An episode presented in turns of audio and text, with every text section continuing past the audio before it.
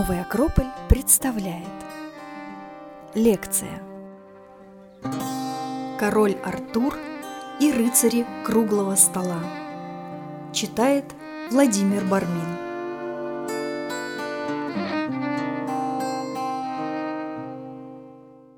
Мы начинаем наше сегодняшнее занятие, нашу встречу. Мы продолжаем наш цикл таких онлайн-занятий, онлайн-мероприятий. Сегодня поговорим о короле Артуре и о рыцарях круглого стола, о мифологическом цикле, посвященном этой теме. Я хотел бы представиться на всякий случай. Вдруг кто-то сегодня присутствует первый раз. Меня зовут Владимир Пармин. Я являюсь руководителем нашего культурного центра, и мы с коллегами, с друзьями проводим разные культурно-просветительские мероприятия на самые различные темы. У нас работает философская школа. Есть также основной наш курс, который называется «Философия для жизни», от теории к практике. И вот в этом философском ключе, в философском контексте мы стараемся действовать, размышлять. И сегодня поговорим о рыцарских легендах.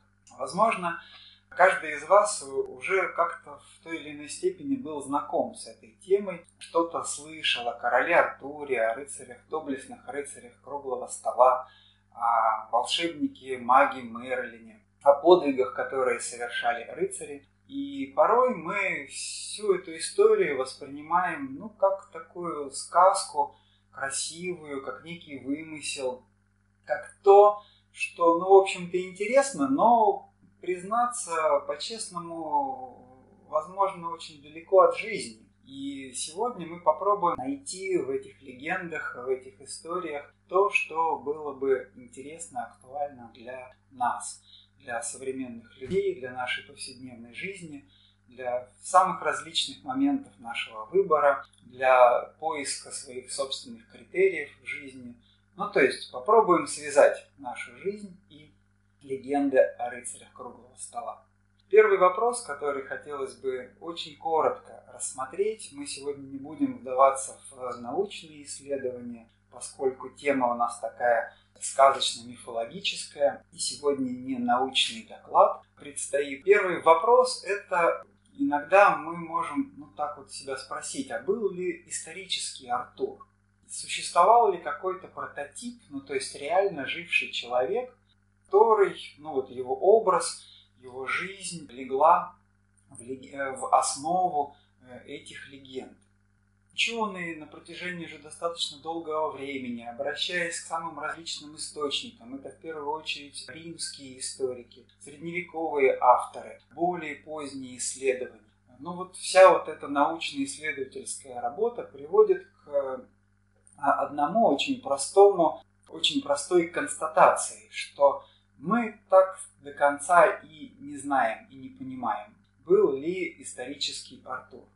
Конечно, э, ну то есть в целом, да, многие приходят к выводу, что действительно где-то в IV-V веке в Британии жил король или племенной вождь или военачальник, которого звали Артур, который сражался доблестно, который отражал нападение германцев, нападение скоттов, это кельты, нападение пиктов, которые воевали обнаженными и были лохматы, и эти нападения обрушивались с севера. Ну, то есть происходил вот такой как бы исторический процесс, возможно, был реальный человек, но, конечно, то, что мы открываем, находим в легендах о короле Артуре, о рыцарях круглого стола, идет гораздо-гораздо дальше – намного шире и намного глубже, чем то, что может поведать нам история.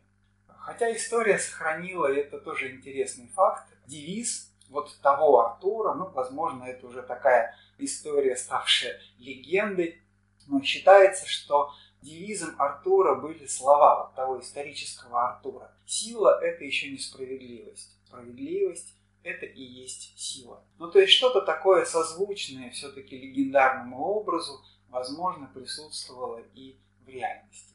Но для нас исторические корни в меньшей степени важны, гораздо более существенно смысловое значение мифов, смысловое значение этих легенд. И в э, рассмотрении их мы попробуем использовать символический ключ. Вот здесь мне необходимо сделать некоторые замечания, чтобы мы понимали, ну хотя бы в общих чертах, что такое символ, каким образом символическим языком написан миф. Само собой, что мифы никоим образом нельзя понимать буквально. Иначе получится совершенно какая-то тарабарщина, какое-то такое пустословие, некие вещи такие с точки зрения чисто бытовых человеческих понятий не имеют совершенно никакого смысла. И э, в этой связи можем привести разные примеры. Я в качестве примера выбрал э, эпизоды из греческой мифологии. И это не случайно, поскольку рыцарские легенды, весь цикл Артурианы, да, ну, то есть э, о легенде о короле Артуре, о рыцарях круглого стола, эти легенды, конечно, имеют очень тесную связь с э, мифами, э, символическими сюжетами, архетипальными, можем даже так сказать, сюжетами, которые мы находим в э, мифах Древней Греции и еще ранее, в египетской мифологии, в кельтской мифологии. И в этом смысле одни и те же символы, одни и те же символические элементы, они проходят такой красной нитью через века и выражаются в какой-то своей новой форме в то время, ну, когда они находят как бы свое новое дыхание, свою новую жизнь. И на примере греческой мифологии, греческих легенд, возможно, вам знаком образ старшего среди богов на Олимпе. Это бог-громовержец Зевс. Если рассматривать его так называемые любовные похождения, когда он встречался с разными богинями, с земными женщинами, изменял своей супруге Гере, когда от этих всевозможных связей рождались дети – то вот если всю эту историю рассматривать ну, вот так вот совершенно буквально, то не дай бог такие мифы и легенды читать рассказывать детям, подрастающему поколению, поскольку ну, это просто аморально. Но если на ту же самую историю мы посмотрим поглубже, посмотрим, пытаясь разгадать внутренний смысл, то тогда, возможно, вся вот эта история браков Зевса – рождения детей будет нам рассказывать уже совершенно о другом. Ну, например, о процессе рождения Вселенной, о сотворении мира, о том, каким образом рождаются боги или космические законы. Другой пример, тоже из греческой мифологии, когда бог Арес соединяется с богиней Афродитой, и от их связи рождаются дети. Афродита вовсе не жена Ариса, ее супругом является бог Гефест. Но от этой любви рождаются дети, два сына и одна дочка. И вот тоже внешне, ну, такая просто по человеческим понятиям измена. Опять аморальный поступок. Но вместе с этим, если мы будем рассматривать Ариса как бога, который символизирует принцип борьбы или сражения, а Афродиту, вы знаете, это богиня любви, то тогда от их союза или от их связи, или иными словами, когда борьба соединяется с любовью, рождаются разные последствия, рождаются разные дети. И рождается таким образом два сына, Фобос и Деймос. Это страх и ужас. И рождается дочка, которую зовут Гармония. И этот миф рассказывает очень о многом о том, что действительно вот эти вот природные силы, которые есть борьба и любовь, они могут соединяться, но в зависимости от того, какая любовь, любовь небесная, пандемус или любовь, э, извините, любовь земная, пандемус или любовь небесная, урания, рождаются и разные дети. В одном случае, в случае земной любви, это страх и ужас, в другом случае – богиня гармонии. Ну вот таким образом мы можем рассматривать каждый из мифов и останавливать себя для того, чтобы не делать, во-первых, поспешных выводов, поспешно не осуждать ни Ариса, ни Афродиту, ни бога Зевса, ни героев уже в нашем сегодняшнем случае рыцарских легенд, поскольку они тоже совершают как героические поступки, так и те, которые, ну, в общем-то, могут показаться на первый человеческий взгляд странными. Таким образом, миф написан языком символов. Что такое символ? Опять же, если очень коротко. Чем отличается, например, от знака? Ну, знак – это ну, некая форма, которая выражает определенный смысл. Да? Они бывают разные, эти знаки, не будем об этом подробно. Символ, в свою очередь, он выражает какую-то идею. Он, мы можем сказать, следуя ключу, который дает нам Платон, символ как будто бы живет в двух мирах. Он, с одной стороны, имеет свою небесную душу, или это идея, которая живет, как говорит Платон, в мире умопостигаемом. С другой стороны, символ живет в мире форм, в мире физическом. И вот эта форма отражает идею. То есть есть форма или тело символа, а есть идея, которая за этой формой стоит.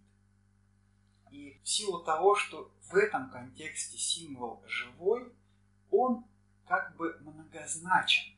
Он вновь и вновь может нам, для нас открываться в новом качестве, по мере того, как мы меняемся сами. Мы можем сказать, что символ работает по принципу резонанса. Резонанс, когда совпадают частоты из курса физики. В данном нашем смысле есть некая внутренняя вибрация, внутренняя частота или внутреннее состояние в душе человека. И есть идея, которая тоже выражает определенную, можем сказать, вибрацию. И вот если рождается такое созвучие между внутренним, тем, что есть в душе человека, и внешним, что несет в себе символ, тогда человек этот символ как бы узнает, понимает, открывает для себя.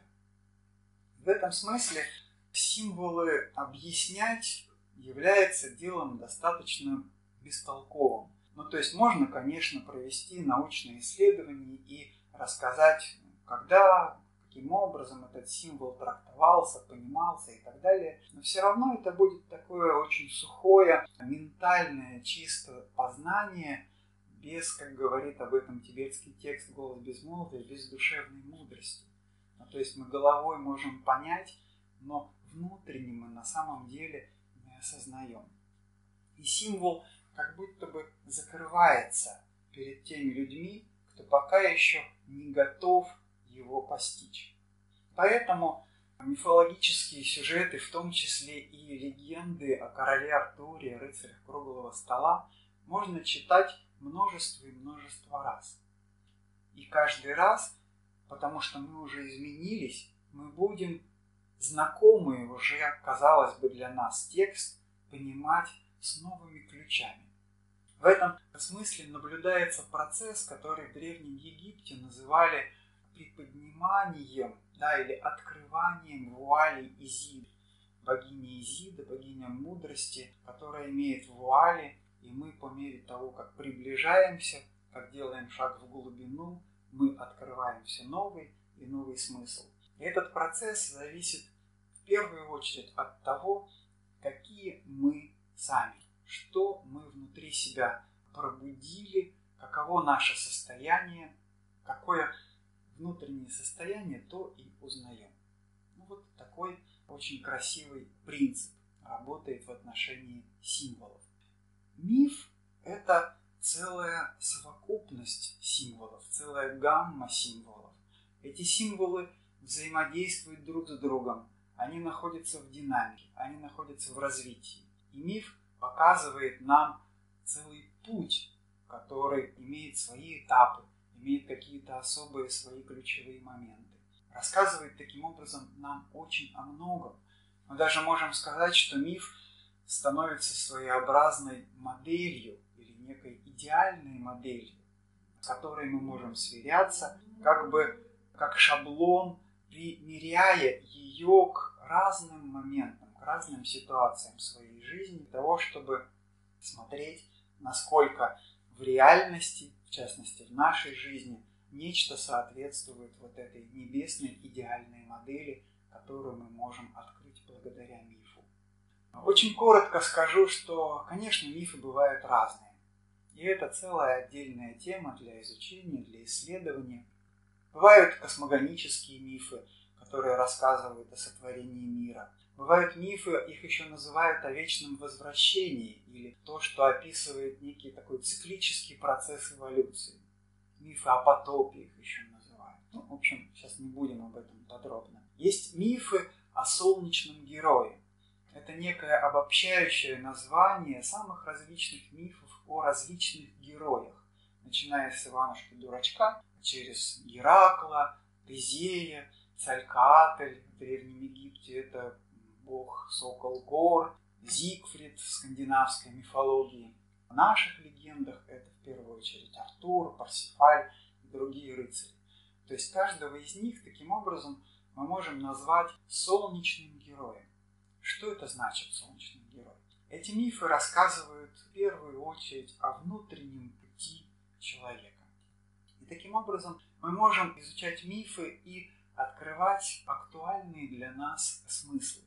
Мне очень нравится один образ, я его подсмотрел совсем недавно на лекции, на которой я сам присутствовал, у нашего коллеги. Его зовут Илья Бузукашвили, и он проводил занятия о символике произведения Сервантеса «Дон Кихот». И он приводил пример и картиночку Камиля Фламариона, на которой изображены две сферы.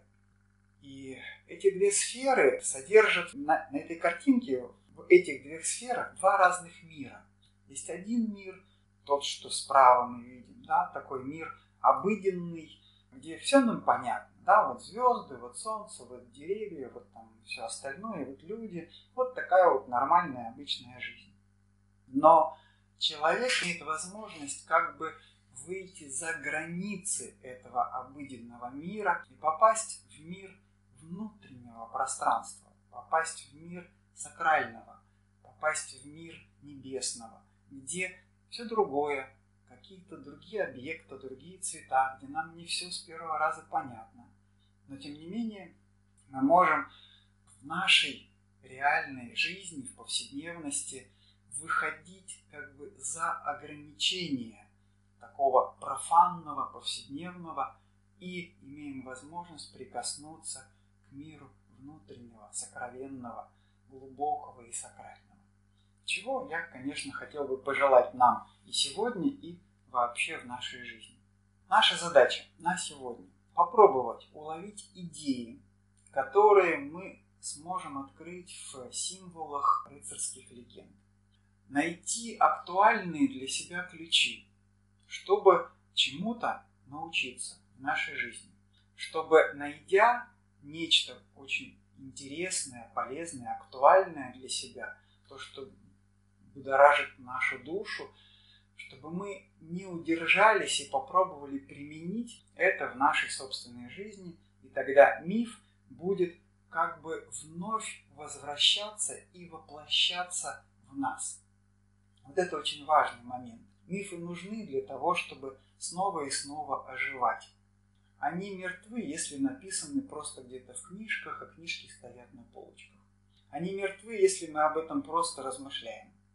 Мифы и легенды могут оживать вновь, когда мы сами становимся героями и персонажами этих историй.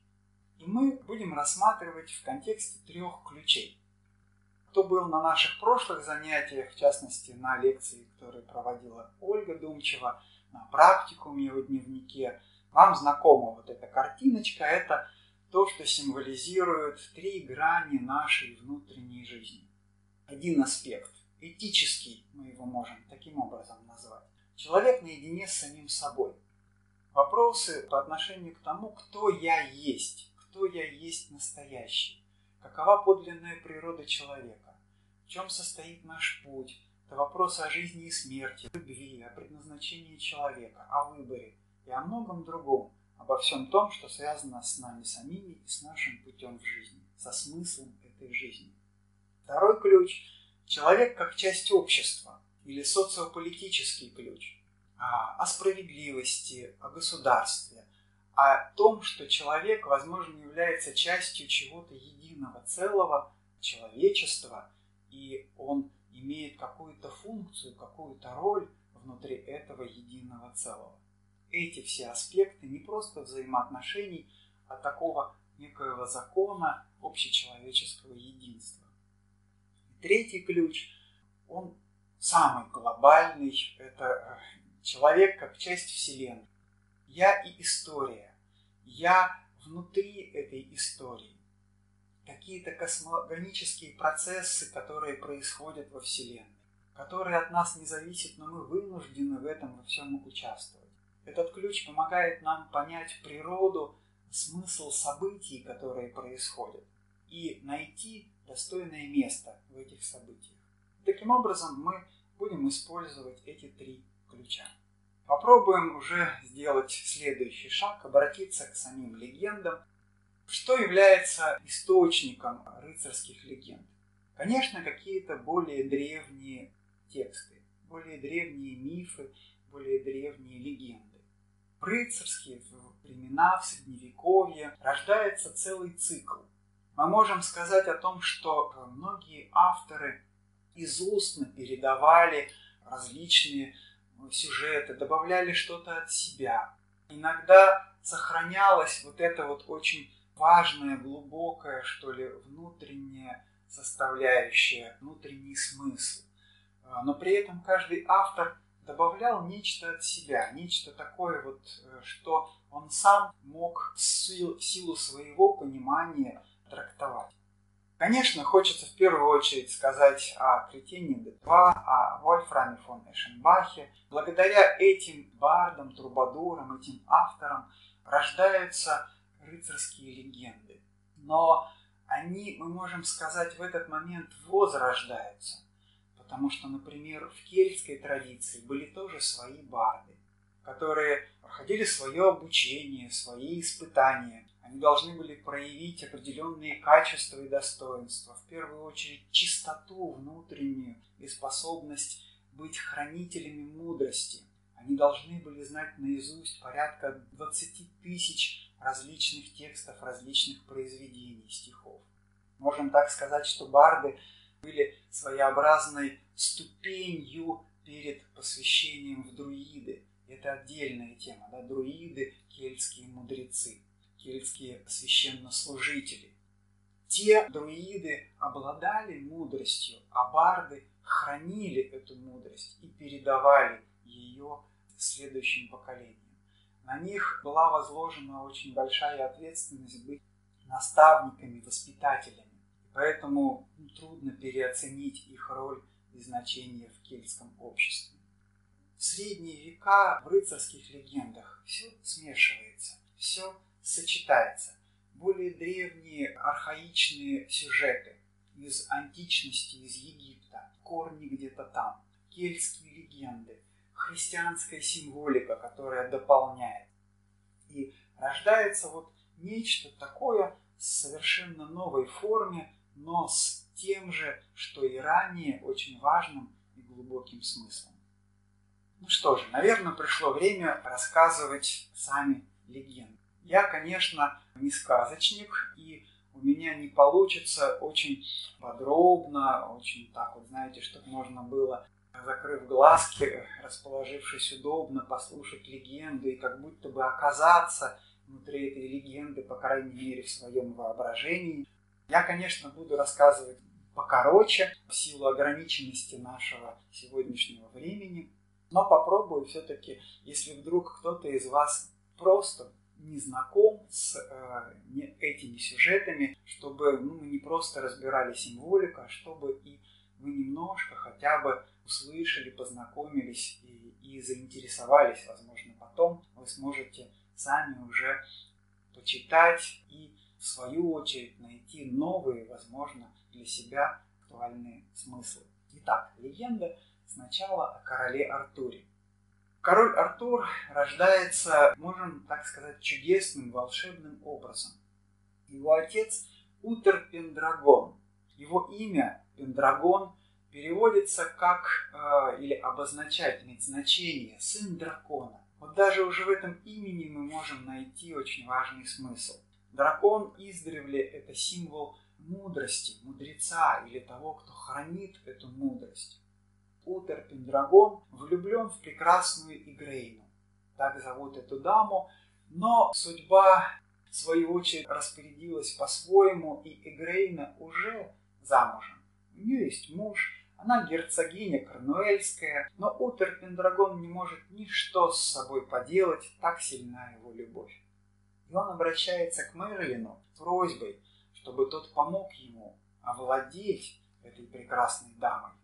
Мерлин соглашается, но, что называется, услуга за услугу. В свою очередь он просит, чтобы Утер Пендрагон выполнил его просьбу и отдал ему то, что он потребует.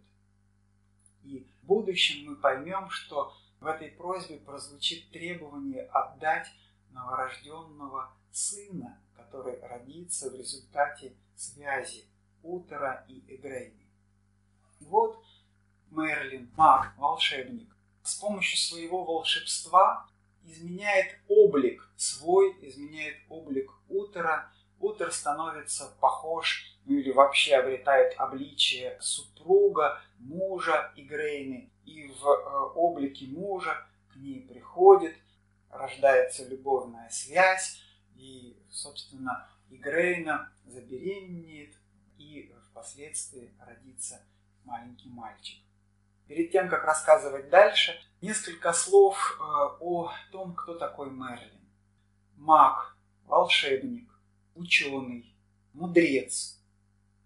В рыцарских сюжетах он выполняет роль наставника и учителя. Он как будто бы является демиургом, ну то есть творцом, который творит и создает тот мир. Он активно участвует во многих событиях, но не может совершать поступки вместо рыцарей, вместо своих учеников. Сам он является, представляет собой дитя Девы и Небесной силы. Наставник Артура проходит свой путь, выполняя роль учителя.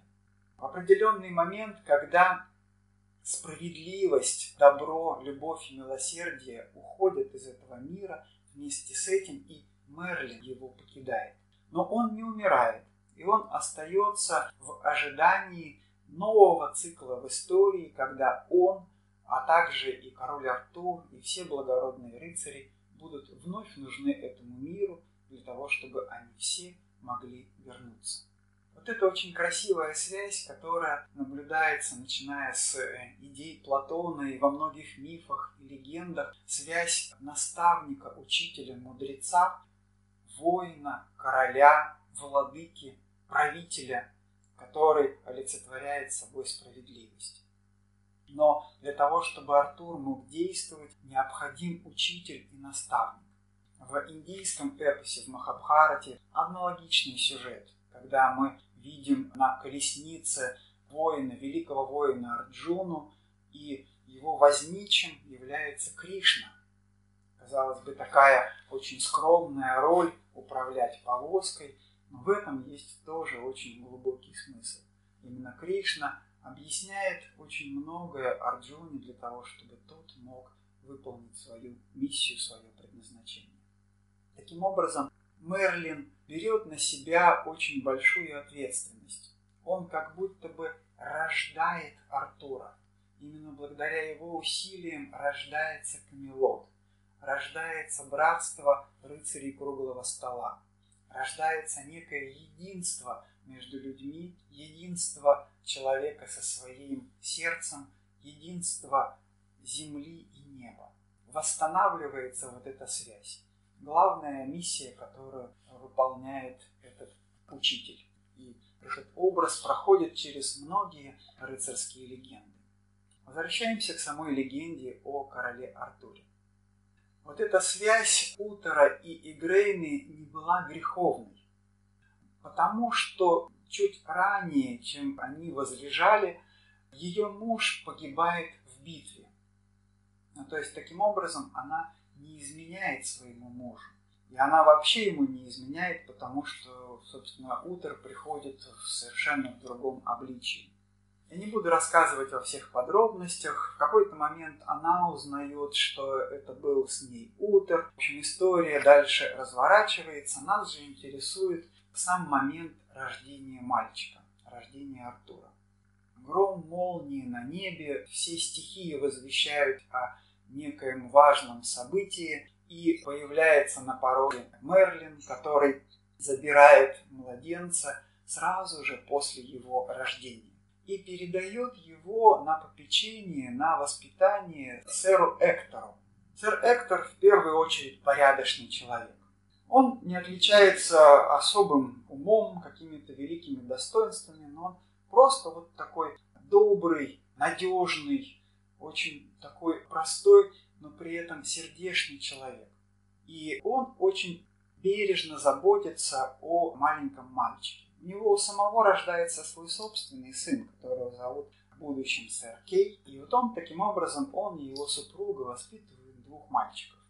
Эктор обучает его боевым искусствам, передает ему разные премудрости жизни в человеческом ключе. А Мерлин время от времени передает ему какие-то грани мудрости, ну, то есть происходит обучение этого мальчика. Но при этом никто ему, юному Артуру, никогда не говорит, не сообщает о том, что он имеет королевское происхождение. И он вот таким образом в состоянии неведения проводит свое детство. Природа, добрые люди, хорошее воспитание и внутренняя чистота, которая пробуждается в этом юном мальчике – он естественным образом пытается помогать, имеет такую внутреннюю потребность души животным, людям. Его сердце живет, откликается на зов всех болей, всех несправедливостей, но при этом он еще мальчик. Он при этом мальчик и совсем не знает о том, что его отцом был сам король. Утер в то время умирает. И возникает вопрос, кто же будет следующим правителем. Решают, что должны рассудить сами боги, чтобы не было междоусобиц, чтобы как бы боги указали людям на то, кто достоин быть правителем. Выбирается вариант Мерлина. Благодаря и опять же его волшебству на церковном дворе появляется камень, а в нем меч, воткнутый меч. В одной версии это меч в камне, в другой версии это меч под тяжелой железной наковальней.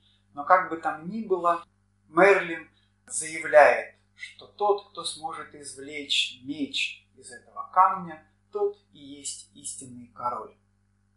Собираются все рыцари Британии. Многие пытают себя, делают усилия, но силой мышц меч не достать. Меч легко вынимается, если за рукоять берется истинный король. Но мы пока не знаем, кто король. Приезжает и сэр Эктор со своими сыновьями, сэром Кеем, и Артур в то время он в услужении у Кея, он его паш. А Кей это такой образ, он потом еще в других рыцарских легендах тоже встречается, такой немножко неказистый такой, все над ним подшучивают, он там то забудет что-то, то еще где-то ошибется, но при этом очень преданный рыцарь. Ну вот такой вот тоже, очень преданный, но при этом немножко олух, прямо скажем. И вот он то ли забыл где-то свой меч, то ли потерял вообще его. И отправляет Артура, сбегай, пожалуйста, принеси мне какой-нибудь меч. И Артур отправляется. Ну, возможно, он бежал в их шатер, в их палатку, за мечом, который сэр Кей там оставил. Но пробегая мимо церковного двора, Артур смотрит, меч стоит в камне, вроде никому не нужен. С легкостью достает его и приносит Кей. Кей быстренько соображает, что это за меч, и объявляет, что это он его сумел достать. Но Мерлину не так-то просто было провести. Он просит этот меч вернуть, снова вкладывает его в камень, просит Кея повторить. После этого, конечно, тот признается, что это был вовсе не он, а это был Артур. Артура просят повторить свое действие вновь.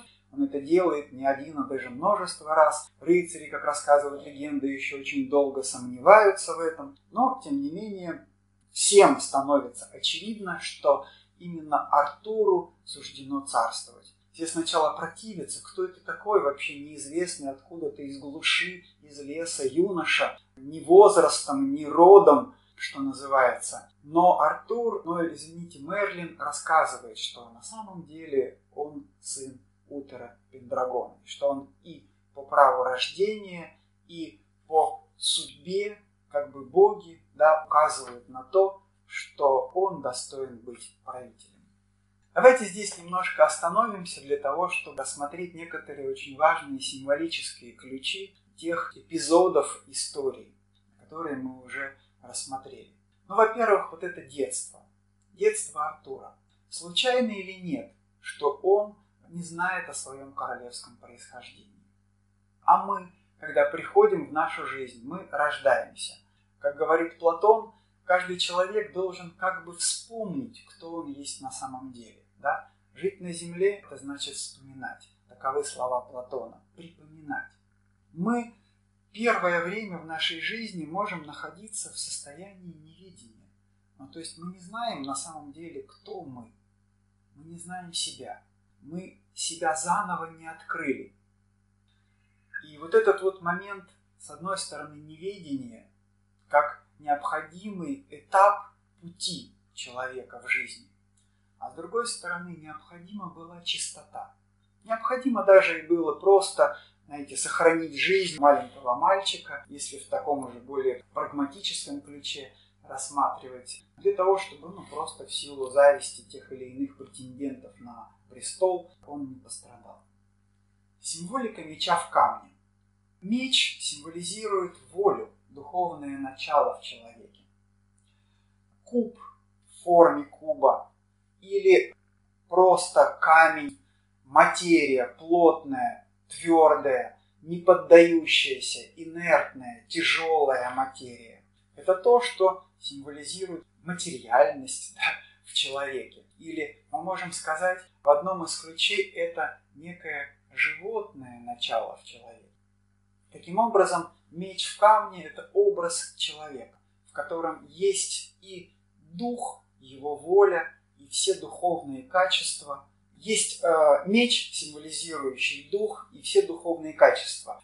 В этическом приложении это то, что рождает наши с вами добродетели, наши достоинства, нашу волю, нашу способность любить, наше сострадание, нашу смелость, наше мужество, нашу способность распознавать. Ну, в общем, все то, что представляет подлинную природу в человеке. А есть некое животное начало, да, без которого тоже мы не можем жить, потому что мы воплощены, потому что мы в теле живем и проходим через каждую нашу жизнь. Но при этом э, важно, чтобы мы могли внутренне освободить меч из камня. Да? То есть это э, то, что символизирует пробужденность человеческой души, пробужденность человеческого сознания. Это когда человеческие достоинства способны преодолевать его же собственные недостатки. Когда духовная природа человека способна доминировать и руководить над животным началом. Или в этом смысле мы следуем такому древнему ученическому принципу, когда мы познаем самого себя и способны руководить сами собой. Это такое внутреннее появление внутреннего духовного стержня. Еще один образ, который дает нам Платон, это всадника на лошади. Всадник таким образом символизирует духовное начало в человеке, а лошадь его животное начало. И вот они вместе должны скакать. За лошадью необходимо ухаживать, о ней заботиться, ее необходимо кормить, иногда купать, чистить, давать ей отдыхать. Ну, в общем, так, чтобы она чувствовала себя достаточно комфортно и гармонично, но при этом именно всадник определяет направление движения, именно всадник определяет, куда они скачут, именно всадник руководит, он главный. Таким образом, способность извлечь меч из камня, обозначает внутреннее достоинство, внутренний духовный стержень, внутреннюю силу. И именно Артур, в соответствии с легендой, этой силой обладает. А значит, кому, как не ему, по праву престол Британии. Артур становится своеобразным магнитом. Он притягивает себе подобных. Очень быстро к нему приходят вновь и вновь и вновь многие благородные рыцари. Слава о нем, о его подвигах, о, о рыцарях, его братство распространяется повсеместно. И таким образом Артур осуществляет одну очень важную миссию, одну очень важную задачу. Он становится таким центром, который объединяет близких по духу тех рыцарей, которые будут выполнять одну и ту же духовную миссию, одно и то же предназначение. Король Мерлин дарит на свадьбу Артура с прекрасной Геневрой или Гвиневерой круглый стол. Волшебный круглый стол, само собой. Этот стол, который отражает небесную гармонию и небесный порядок, для того, чтобы он становился своеобразным орудием средством, чтобы Артур мог эту гармонию и этот небесный порядок воплотить на земле. Сама по себе символика круга примечательна. Да, во все времена, начиная с Древнего Египта, это то, что а, отражало вечность, да, символ вечности. Точка, круг, круг с точкой. Нечто, что имеет характеристику вечного. И здесь примерно та же самая символика. Этот стол не имеет четко определенных размеров. Он может увеличиваться, он может уменьшаться. По одной версии за ним было 12 мест.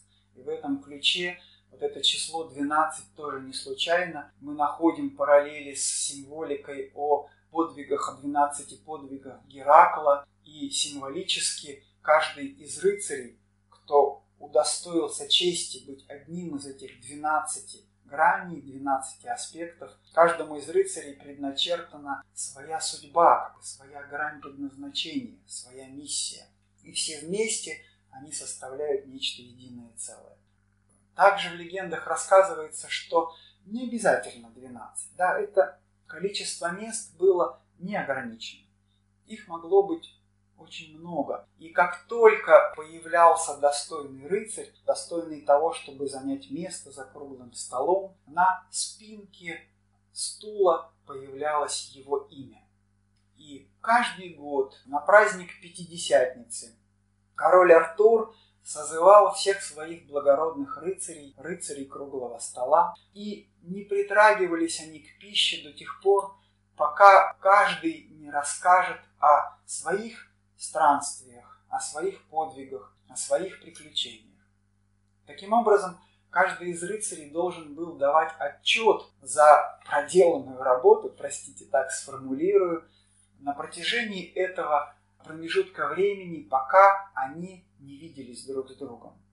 Каждый должен был выполнять свою миссию, каждый проходил свои испытания, каждый тех или иных уголках земли восстанавливал справедливость и вступался за обиженного и оскорбленного. И благодаря усилиям братства рыцарей восстанавливается на земле Британии справедливость. Восстанавливается мир, восстанавливается гармония. Рождается Камелот.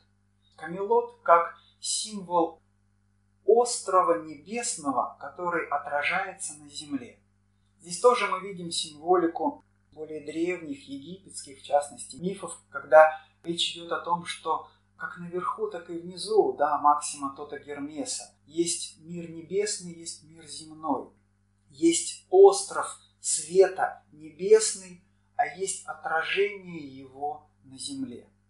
И Камелот становится таким островом света на земле. Что это значит? Это значит, что этот остров не касается никакая ложь, никакая грязь, никакая ненависть, никакие недостатки и пороки не могут коснуться этого острова, который создается Артуром и рыцарями круглого стола. И они оберегают этот остров. Этот остров становится подобным солнцу и, излучая лучи, облагораживает жизнь всех земель Британии.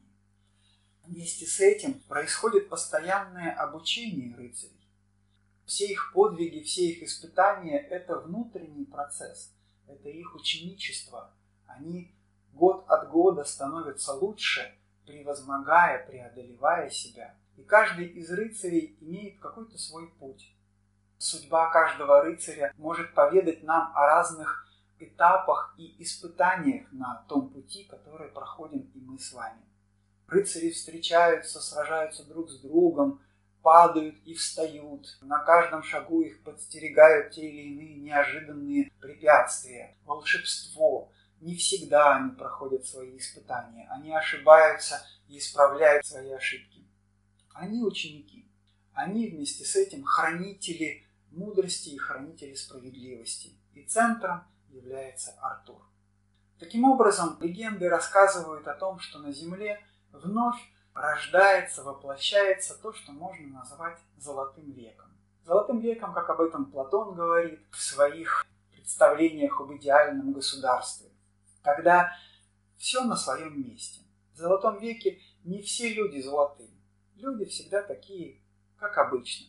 И хорошие, и плохие, со всеми своими достоинствами и недостатками. Но золотой век характеризуется тем, что у власти находятся те, кто обладают мудростью те, кто руководимы мудростью, те, кто охраняет мудрость и охраняет все человеческие достоинства.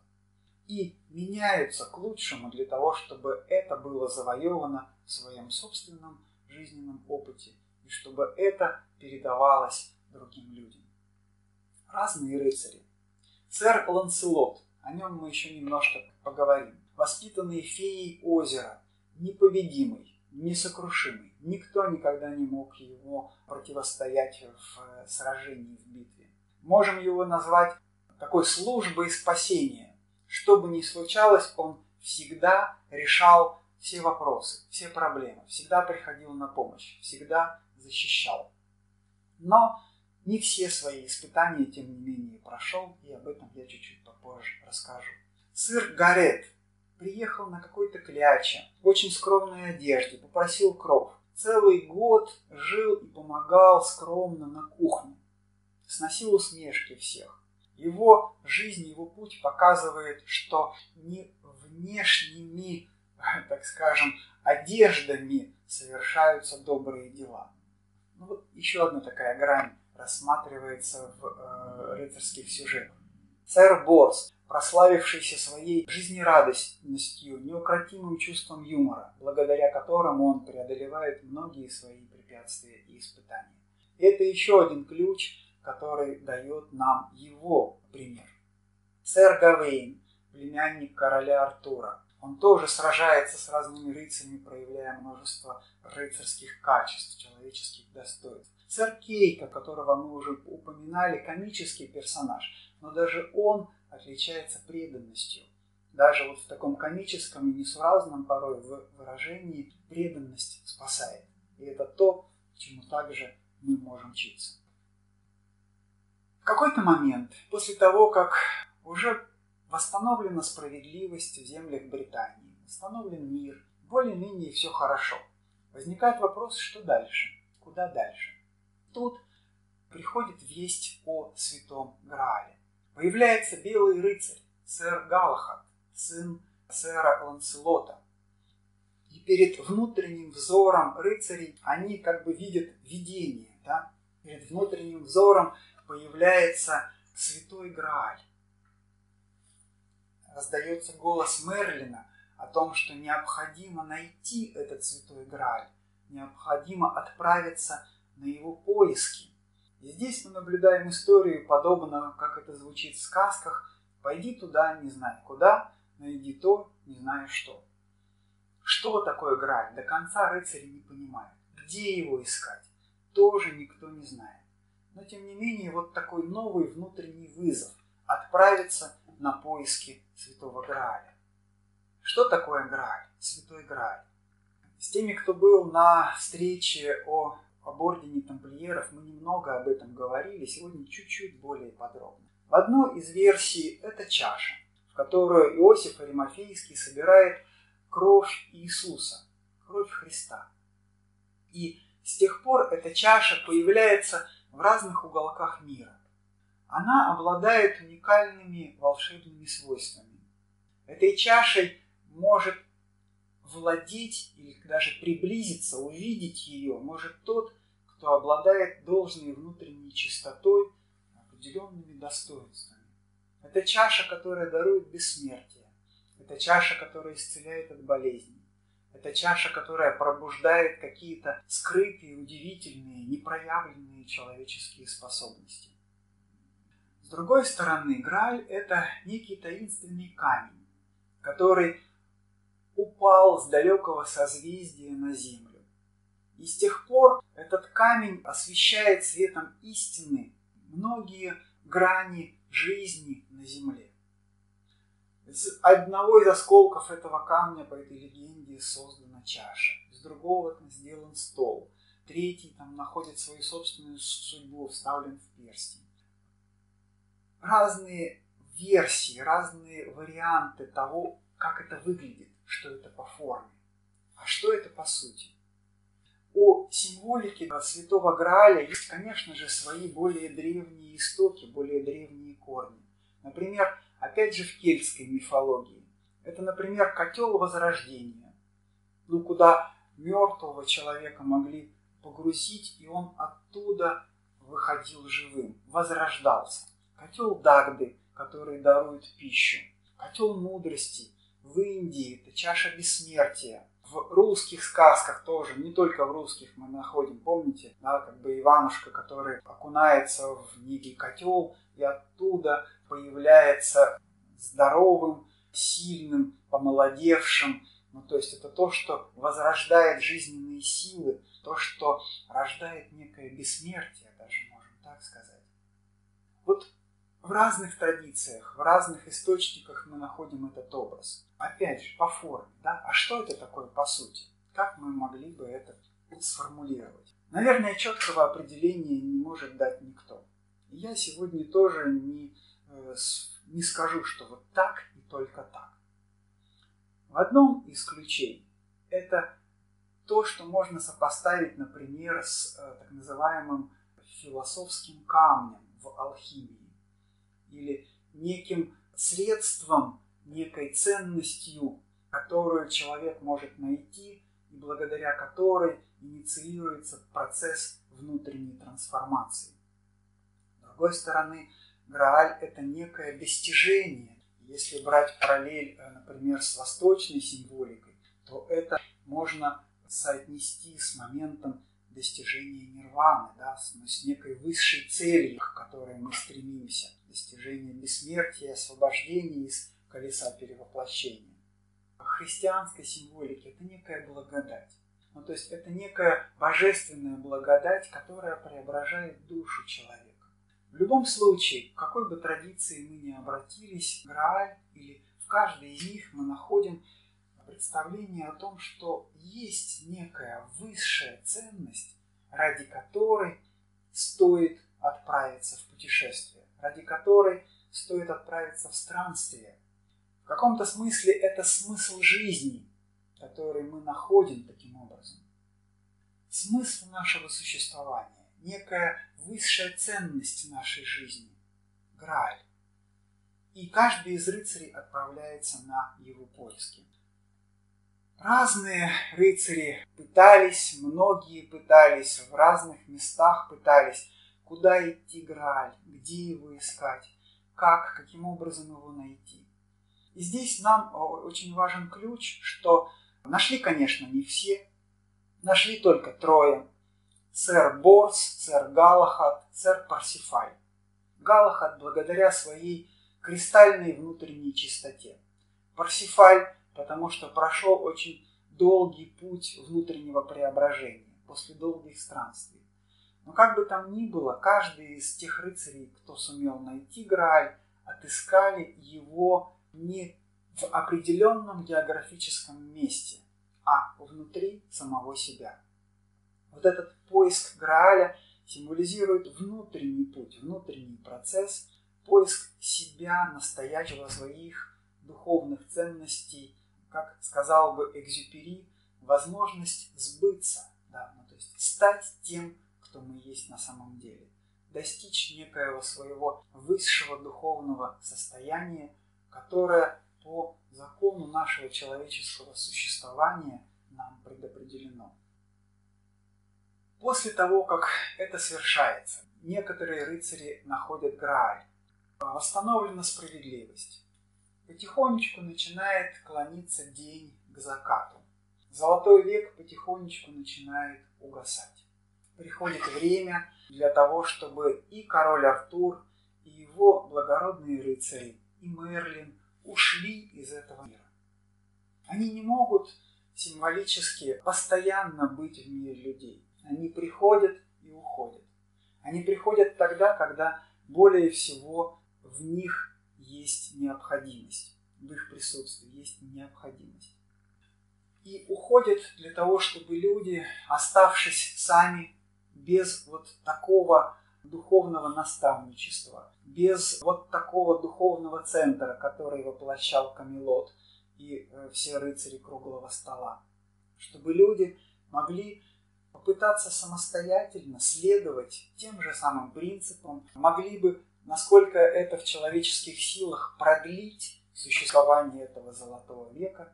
Но понятно, что это не получается. Подобно детям, которые остаются одни, без родителей, дети начинают, ну, в общем, вести себя по-детски, проявляя свое невежество, свое неведение, допуская ошибки, допуская зло. И, в общем, мир вновь и вновь начинает катиться к э, своему, своей такой нижней точке боли и страдания.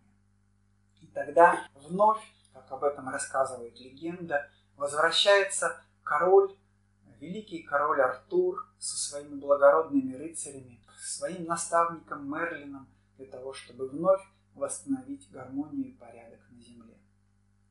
О смерти Артура тоже рассказывает. Он погибает в одной из последних битв он тоже погибает в силу некоего неосознаваемого греха, который он совершил в юности. Ну, то есть у него была любовная связь со своей сестрой. Так получилось. От этой связи рождается сын. Ну и, собственно, вот он играет такую роковую роль в его судьбе. Но нам опять же важна не столько форма, сколько внутренняя суть, да, вот то, что за ней мы находим. Неизменно Вместе с тем, как усиливается свет, сгущается и тьма. Есть такой очень важный принцип, что свет всегда появляется во тьме, он ее как бы освещает, но тьма рано или поздно этот свет поглощает.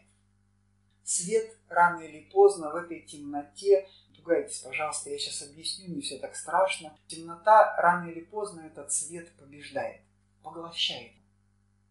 Но это не победа тьмы, потому что сама по себе тьма становится светлее. Она уже не такая кромешная.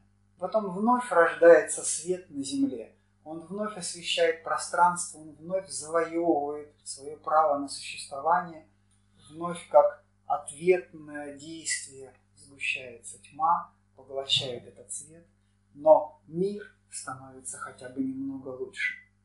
Таким образом, рыцарские легенды э, рассказывают вот об этом вновь и вновь возвращении, так скажем, сил света или сил духовности для того, чтобы наш мир, мир людей, наш внутренний мир, наш мир социополитический, мир обществ государств, чтобы наш мир стал немножко лучше. Не может свет постоянно побеждать. Об этом Платон тоже рассказывает в своей аллегории, в мифе о пещере, в диалоге государства. Рассказывает о том, что в общем, в пещере узники, и они смотрят на такой театр теней. Да, тем, там темно, и они только видят отражение на стенах и могут реагировать только лишь на э, эти тени. И они еще в оковах, они прикованы к своим местам. Вот один из этих людей выходит из пещеры, ему помогают выйти. Он оказывается на свете дня, он вдыхает свежий воздух и упивается лучами солнца. Не сразу он сможет смотреть на эти лучи солнца, но постепенно привыкает, он счастлив. Но в какой-то момент он вспоминает о том, что там в пещере остались люди, по-прежнему в состоянии узников, в состоянии невежества, в состоянии пленников, смотрящих на тени. Тени – это некая такая аллегория форм, за которыми мы не видим сути. Человек, который выходит из пещеры, как бы достигает смысла идей, попадает в мир умопостигаемого, как это говорит Платон, или постигает некую внутреннюю суть. И вот он постиг, постигнув эту суть, он из любви и сострадания возвращается к людям для того, чтобы помочь им тоже выйти из пещеры. И Платон задает риторический вопрос. Он спрашивает, а как вы думаете, не убьют ли они его, когда он попытается кого-то из этих узников освободить? Ну вот, собственно, об этом в том числе рассказывают и рыцарские легенды. Король Артур со своими рыцарями погибает, но не уходит навсегда, а символически засыпает где-то на небесном острове Авалон для того, чтобы в нужный момент вновь вернуться, для того, чтобы в следующем историческом цикле вновь выполнить свою миссию восстановления мудрости и справедливости на Земле. В мистическом ключе, аспекте э, король Артур – ну, некий король мира, да, который воплощается на Земле всегда, когда это необходимо. Восстанавливая справедливость, он возвращается обратно на небесный остров Авалон.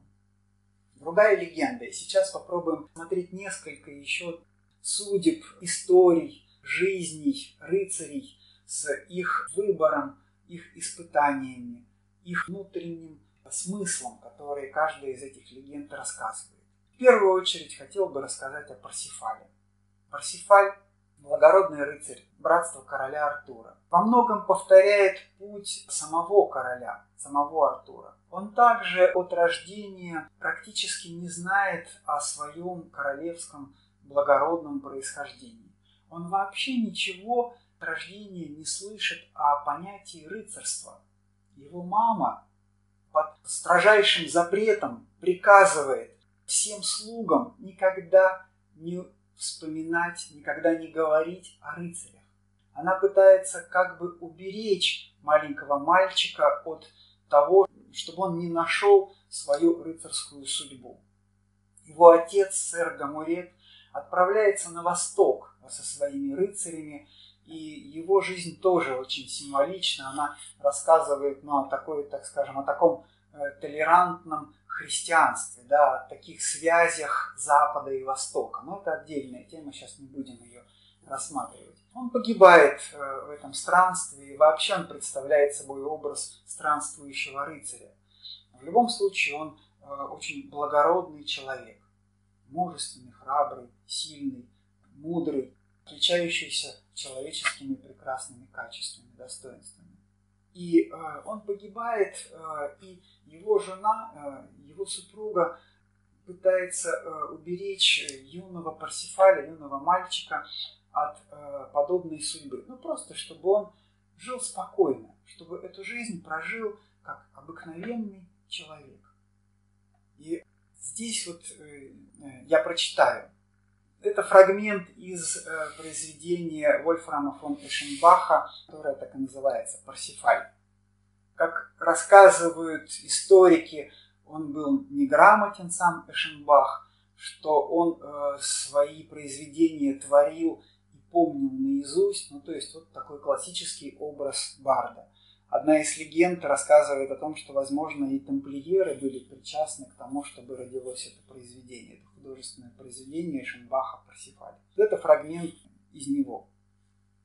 Иные люди, как сороки, равно белы и чернобоки, и в душах этих божьих чад перемешались рай и ад, оставив два различных цвета, из коих каждый есть примета, но тот, в ком веры вовсе нет, избрал один лишь черный цвет. Непременно потому он канет в ночь, в глухую тьму. А не утративший надежды рядится в белые одежды. И к праведникам он примкнет, но всяк ли мой пример поймет.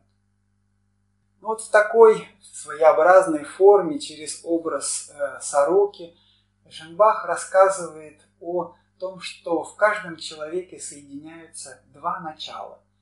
Белый рыцарь и черный рыцарь, свет тьма. И человеку предстоит пройти долгий путь для того, чтобы завоевать качество света. И вот об этом пути рассказывает легенда о Парсифале. И поначалу он ничего не знает о том, кто он такой. Но случайным образом в лесу встречает рыцарей. Он ощущает странный зов, идущий прямо с облаков.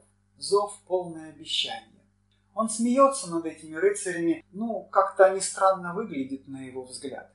А они, понимая э, быстренько, что мальчик э, совсем не в курсе о том, кто они, что такое быть рыцарем, ему спокойно, терпеливо объясняют, что вот есть рыцарство, что мы рыцари, что есть король Артур, мы рыцари круглого стола. И, в общем, так спокойненько ему все по полочкам так терпеливо рассказывают. И вот этот зов, который в душе мальчика был непроявленным, он пробуждается, он обретает силу, и мальчик приходит к маме и говорит о том, что он тоже хочет стать рыцарем. Он хочет отправиться к королю Артуру. Но мама дает ему следующее испытание. Она обрежает его в шутовской наряд, сажает его на дряхлую клячу, говорит, рыцарь, да, но рыцари, они вот именно такие. Они вот именно так выглядят. Отправляйся. Парсифаль выезжает за порог, выезжает со двора, над ним все смеются. И вот это первый этап нашего внутреннего пути.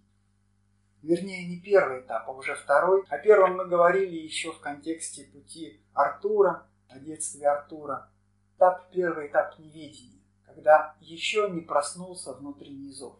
А второй этап – это сделать такие, подтвердить свой выбор, сделать следующие шаги, несмотря на насмешки других людей, несмотря на то, что ты похож на белую ворону, на то, что ты вдруг оказываешься не такой, как все.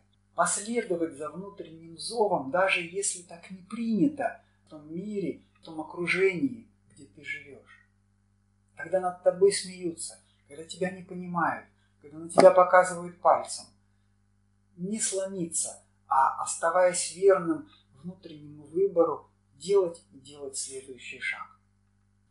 В определенный момент Парсифаль встречается с мудрецом, которого звали Гурниманс, старый мудрец. Да, Парсифаль совершает разные подвиги и еще дальше. Он немножко такой кулемистый, но отважный, но доброе сердце. И вот ему даются наставления. Парсифаль получает наставление. Будь милосерд и справедлив, к чужим ошибкам терпелив, и помни всюду и везде, не оставляй людей в беде. Спеши, спеши на помощь к ним, к тем, кто обижен и гоним, навек спознавшись с состраданием, как с первым рыцарским даянием. Господне ждет благодарение, кто воспитал в себе смирение. Умерен будь, коль славен тот, кто и не скряга, и не мод. С вопросами соваться бойся, а вопрошающим откройся. При этом никогда не ври. Спросили, правду говори. Эти и другие наставления получают, многие наставления получают юный Парсифаль. И вы видите, что одним из первых пунктов звучит момент сострадания. И на это качество Парсифаль не способен выдержать свое первое испытание. Так получается, что он оказывается в чудесно возникшем замке, где король Анфортас э, в окружении э, других э, его рыцарей и дам, он попадает в залу, и он принят этим королем, он видит, как вдруг появляется святой священный Грааль, и такая процессия проходит мимо, и он видит одновременно, что э, король Анфортас тяжело болен, но не задает вопрос, не спрашивает короля о его страдании, причине его боли, не проникается к нему добротой и состраданием. Вернее, он подавляет в себе это сострадание, не позволяя ему проявиться. А почему он так делает? Потому что он следует законам приличия, закону вежества поставил, высшее сострадание законы вежества поставил, как об этом Эшенбах говорит. Парсифаль таким образом не может выдержать вот это первое испытание. Он следует наставлениям, он добрый человек, но он формально все понимает. Вот ему сказали, он так и делает. Он следует букве наставлений, но не понимает духу наставлений. И вот эти слова, которые вы сейчас видите на экране, я сейчас их прочитаю, Парсифаль слышит уже потом, при дворе короля Артура. Да? К нему э, хранительница Грааля обращается вот с этим криком души. Вам скорбный встретился рыбак. Это король? Несчастьем томимый, а вы промчались мимо. В ту преснопамятную ночь лишь вы могли ему помочь. Но вас не занимала чужая боль немало. До чьей-то скорби снизойти, куда там, мне не по пути. Того печаль изъела, но мне-то что за дело? Вы даже не раскрыли рта. Да, понимаете ли вы сами, что значит грех, совершенный вами? Обе сердечные Парсифаль, перед вами пронесли Грааль среди разубранного зала. Пред вами кровь с копья стекала. Узрев редчайший издив, вы смолкли, даже не спросив, что все бы это означало. Бессмертие вас бы увенчало, мир вас бы к звездам превознес. Задай вы хоть один вопрос. Вот этого непройденного испытания, с этой ошибки, которую не по злобе, но в силу своей молодости, в силу своей внутренней незрелости, совершает Парсифаль. Он оступается. Он оказывается уже в юности близок к Граалю, но он его не достигает. Ему далее предстоит пройти очень долгий и трудный путь с многими испытаниями, с многими сражениями. И вот этот третий этап, этот третий ключ, который нам история Парсифаля рассказывает, что Грааль или, собственно, некие внутренние духовные ценности могут быть найдены только следуя пути сердца. Только следуя не столько лишь букве закона, а сколько постигая внутреннюю суть, сколько открывая сам смысл и содержание, сколько открывая, обнажая свое сердце, позволяя ему любить и сострадать, и принимать боль и реагировать, действовать в соответствии с этим. Таким образом, это принцип любви в действии, служение в результате рождается. Внутренний путь становления для Парсифаля становится путем сердца, путем служения, путем таким образом достижения любви и мудрости. Следующая история, а, в, э, в, в конечном итоге Парсифаль обретает высшую благодать, достигает святого Грааля. Он один из тех, кто, пройдя весь путь от начала до конца, через все этапы, достигает высшей ценности. Следующую историю, которую я хотел бы сегодня рассказать, не так подробно, это легенда о Ланселоте.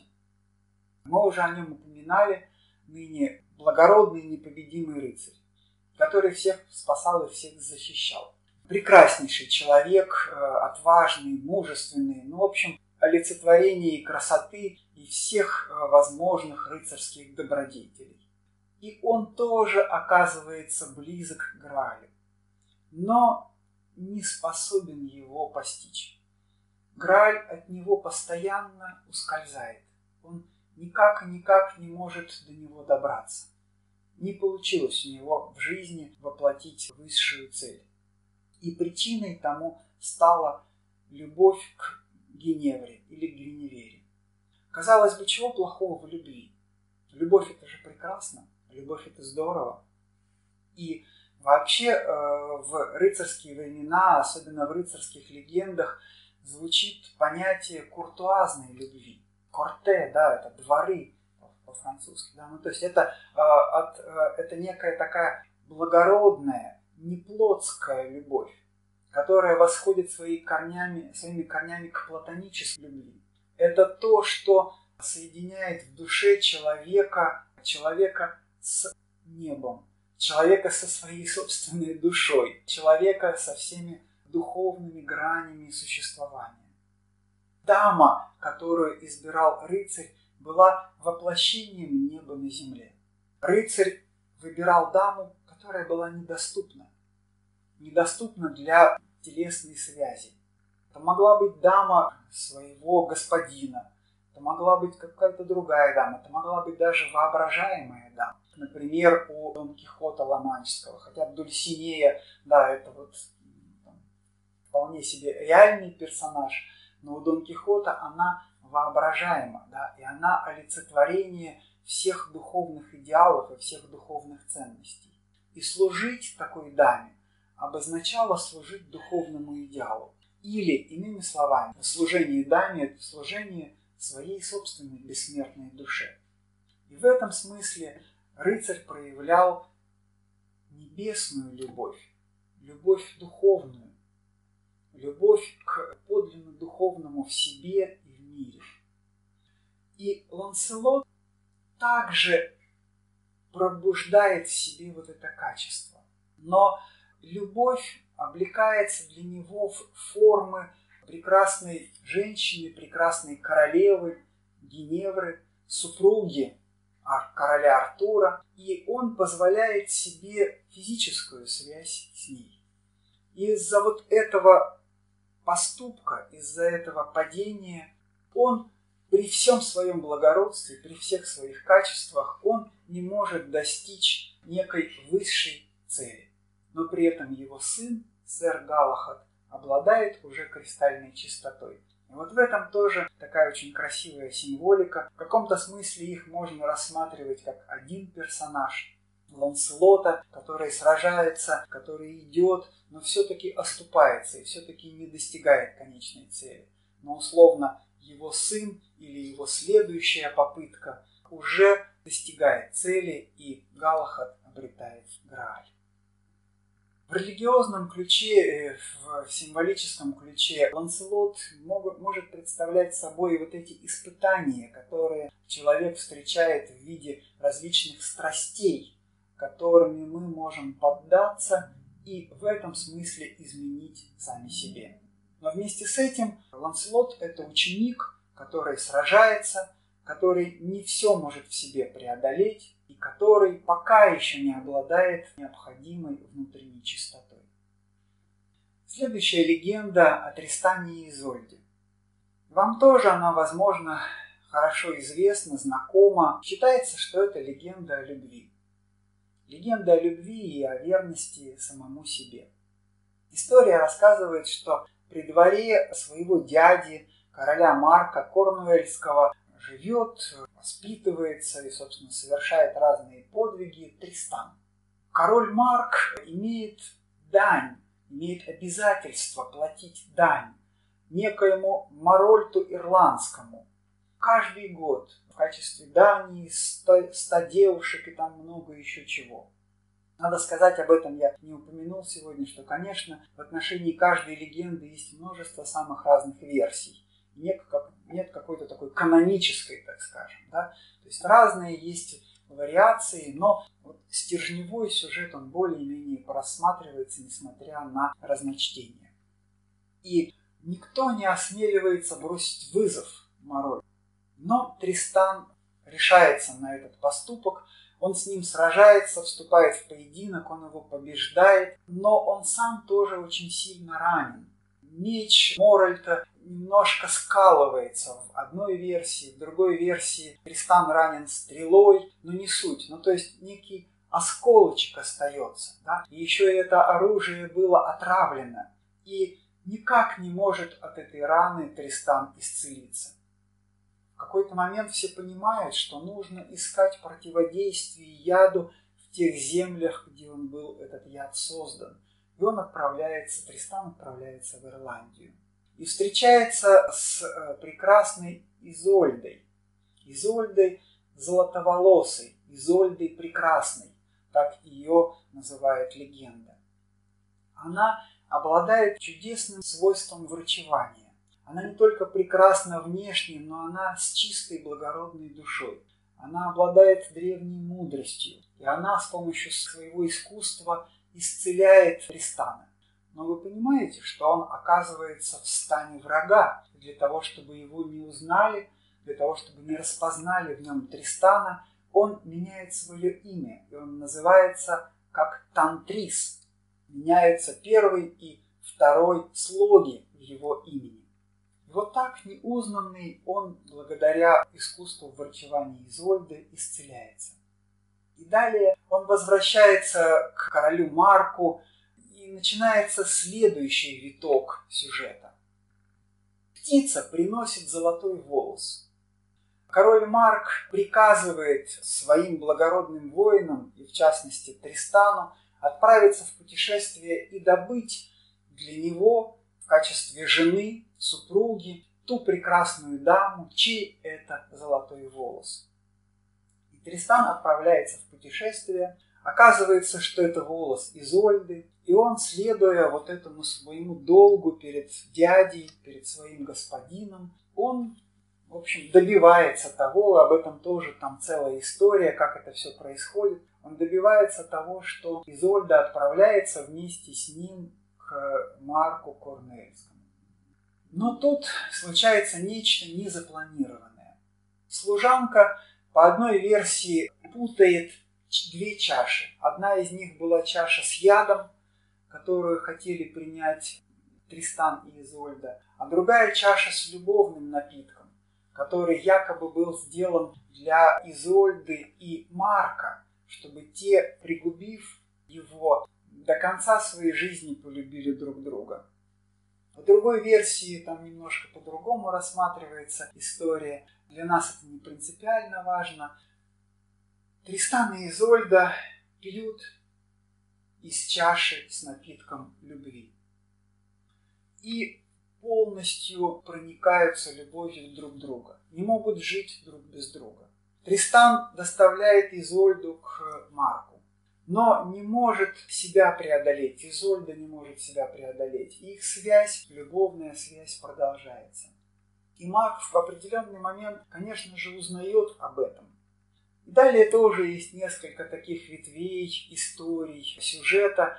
По одной из версий Тристан ранен одним из рыцарей и отправляется на некий остров, где Собственно, он тоже там после определенного поединка встречается с страшным великаном, его побеждает, но тем не менее он ранен, и опять его может исцелить только Изольда. Он отправляет своих рыцарей к Изольде, чтобы те ее привезли, и наказывает э, им, чтобы по возвращении они, если Изольда будет с ними, чтобы они подняли белый флаг, белый парус на корабле. А если ее не будет, чтобы парус был черный.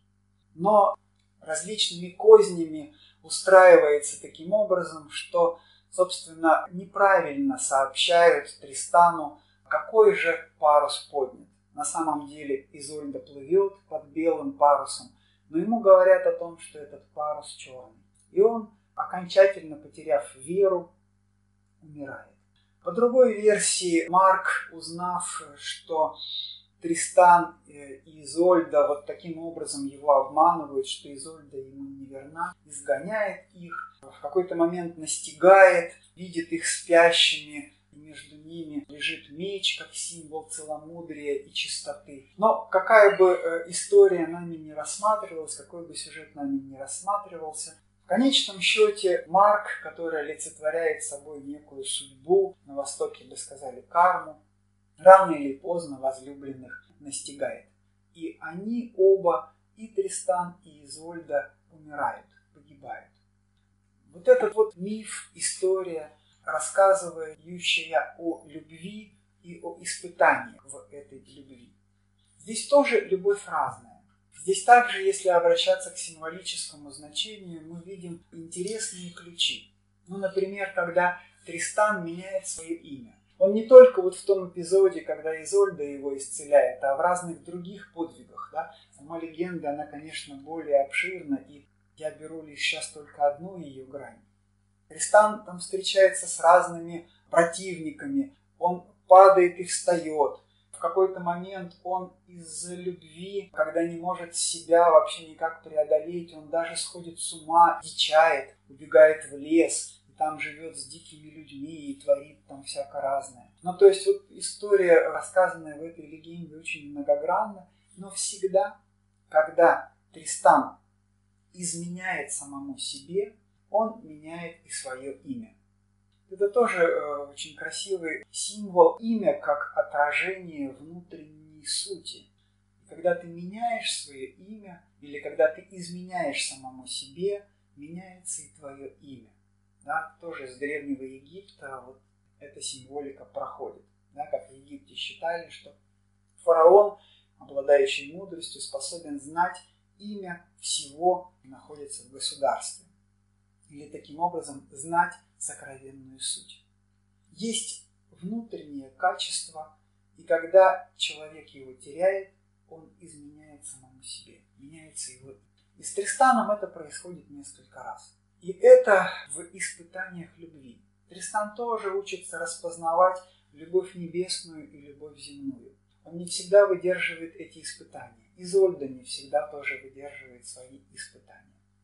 Но если мы попробуем посмотреть глубже, то вот этот союз Тристана и Изольды очень нам напоминает, например, Орфея и Вредику, Амура и Психею. Ну, то есть какие-то вот такие эпизоды из других мифов, когда речь идет о встрече человека со своей собственной душой. И человек обретает эту связь благодаря смерти. Но смерть, пожалуйста, не понимайте в данном контексте – как нечто мрачное и плохое.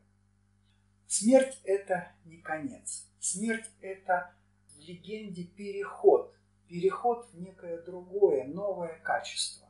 Символически старый Тристан умирает, а новый Тристан воссоединяется со своей Изольдой. Ну вот так очень красиво. Да? Не применительно к жизни человека, а в контексте внутреннего пути – старое в нас умирает, а новое воссоединяется с той высшей ценностью, которой я не мог следовать всегда в предыдущем этапе моего пути.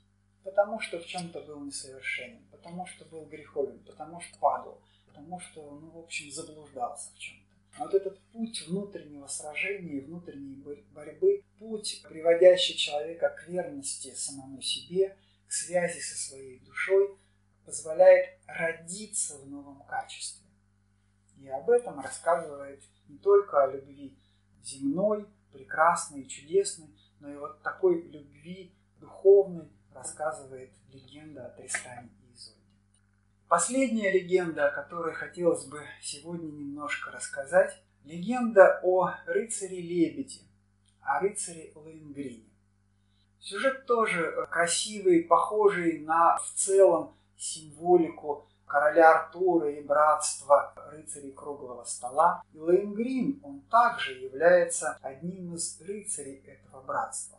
Но в тот момент, когда все братство не присутствует на земле, то есть этого братства на земле нет. Ну, представляете, нет Камелота, нет Артура, нет никого из благородных рыцарей. И на земле все плохо попрана справедливость, жестокость, ненависть, междоусобицы, нигде не найти мудрости. Ну, в общем, мир погружается в темное время истории. И так происходит в некотором месте. В этом государстве прекрасная Эльза, принцесса, ее отец, великий король, уходит из жизни и должен кто-то взойти на престол – Эльза должна выбрать себе супруга. И появляется некий темный рыцарь Тельтамунд, который заявляет о своих правах. Он обманывает всех, утверждая, что э, король Эльзы дал честное слово и обещал ему руку своей дочери, соответственно, право на престол. Эльза, конечно же, противится этому, она утверждает обратное, она говорит, что все это гнусная ложь, но слово одного человека против слова другого человека. Никаких доказательств ни тот, ни другой не может представить. Как быть в этой ситуации?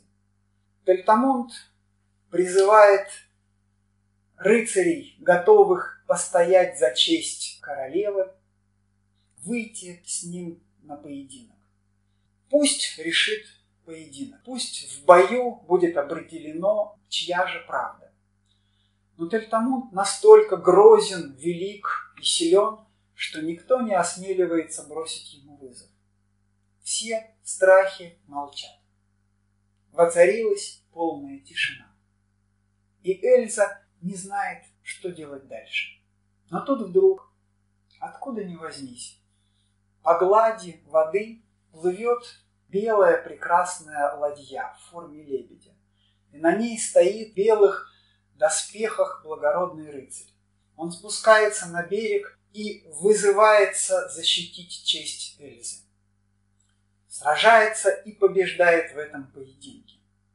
И этот благородный рыцарь влюбляется в Эльзу. Она отдает свое сердце ему и просит его остаться, просит стать королем, просит выйти за него замуж. Все люди обращаются к нему с просьбой, чтобы он тоже остался. И он отвечает, да, я могу остаться, но при одном условии. Никто никогда, и ты, Эльза, в первую очередь, не должны спрашивать, как меня зовут, откуда я пришел, кто я такой. При этом условии я остаюсь. Конечно же, все соглашаются, Эльза в первую очередь. Они счастливы, рождаются дети, на земле воцаряется справедливость и гармония. Ну, в общем, все люди счастливы. Но после рождения ребенка различные тетушки, бабушки начинают наускивать королеву Эльзу, поселяют в ее душе сомнения, спрашивают, ты даже не знаешь, как его зовут. Сейчас нужно будет называть ребенка, а чей он сын, никому не известно. Но так или иначе, разными кознями в душе Эльзы поселяется сомнение. И она не выдерживает, обращается к своему супругу, говорит, скажи, наконец, я не могу больше, я не могу больше терпеть.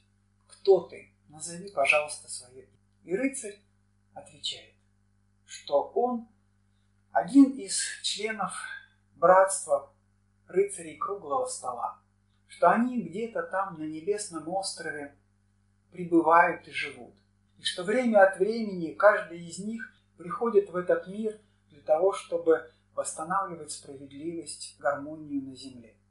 Но могут они оставаться в мире людей при одном условии – инкогнито. Никто не должен их узнать. Никто не может знать их имени. Они могут действовать в этом мире, но они должны быть неузнанными. После этих слов Лэнгрин говорит, что теперь мне пора возвращаться. Вновь появляется ладья в форме прекрасного белого лебедя, и рыцарь Лэнгрин уплывает обратно туда, откуда он пришел. Ну вот такая легенда о рыцаре-лебеде, о миссии благородных рыцарей, небесных рыцарей. Э, легенда рассказывает, конечно, очень о многом. Моему сердцу она очень близка и дорога, потому что, оглядываясь в историю человечества, мы можем сказать, что вот эти вот порой никем не узнанные благородные рыцари Лейнгрины вновь и вновь приходили на нашу землю для того, чтобы в разных исторических моментах совершать свои благородные поступки, восстанавливать веру человека в любовь и справедливость вновь возвращать надежду, вновь возвращать какую-то мудрость, которая была потеряна. Как будто бы родители вновь возвращаются к детям, вновь берут их на руки, успокаивают и обучают, наставляют в том, что значит быть настоящим человеком. Если мы поразмышляем, то э, вот эта небесная модель, рассказанная в легенде о рыцаре Лейнгрине, многократно воплощалась в истории. Не каждый из этих благородных рыцарей, подобно Лейнгрину, способен спокойно уплыть, вернувшись к себе э, на небесную родину. Кого-то сжигают на костре, кого-то распинают на кресте, кто-то всю жизнь гоним. Но так или иначе, как об этом говорит голос безмолвия, тибетский текст, с тех пор рождается стена охранителей, которая защищает человечество от новых еще больших скорбей. Вот такой очень красивый символизм, очень красивый ключ этой легенды. Таким образом, подводя уже итог нашей сегодняшней встречи, в этическом ключе мы можем говорить о том, что рыцарские легенды рассказывают о внутреннем пути человека, об этапах этого пути. Опять же, обращаясь к упомянутому голосу безмолвия, мы можем сказать, что есть три этапа. Да? В голосе безмолвия это звучит как чертог неведения, чертог познания и чертог мудрости. Неведение, с которого мы начинаем, познание как путь испытаний и обретения самого себя, чертог мудрости как достижение некой своей внутренней сути и достижение духовной ценности и грааля. В социополитическом ключе мифы рассказывают о новом и новом восстановлении гармонии порядка золотого века и справедливости на Земле. О том, что значит вот эта вот иерархичная, что ли, справедливая структура, которая вновь может быть воплощена, когда у власти оказываются люди, обладающие качеством мудрости, обладающие любовью, состраданием и мужеством для того, чтобы во имя любви и мудрости действовать, для которых э, самым главным является служение людям, а не собственное обогащение. И в космогоническом ключе, конечно, здесь речь тоже очень о многом. Вообще о самой по себе эволюции, о том, каким образом она происходит на планете Земля, о пути о перевоплощении и о многом-многом другом. О том, как рождается мир и как он умирает и что рано или поздно этот циклический процесс многократно будет повторен. Что касается сегодняшней темы, на этом все. Спасибо вам, дорогие, за внимание.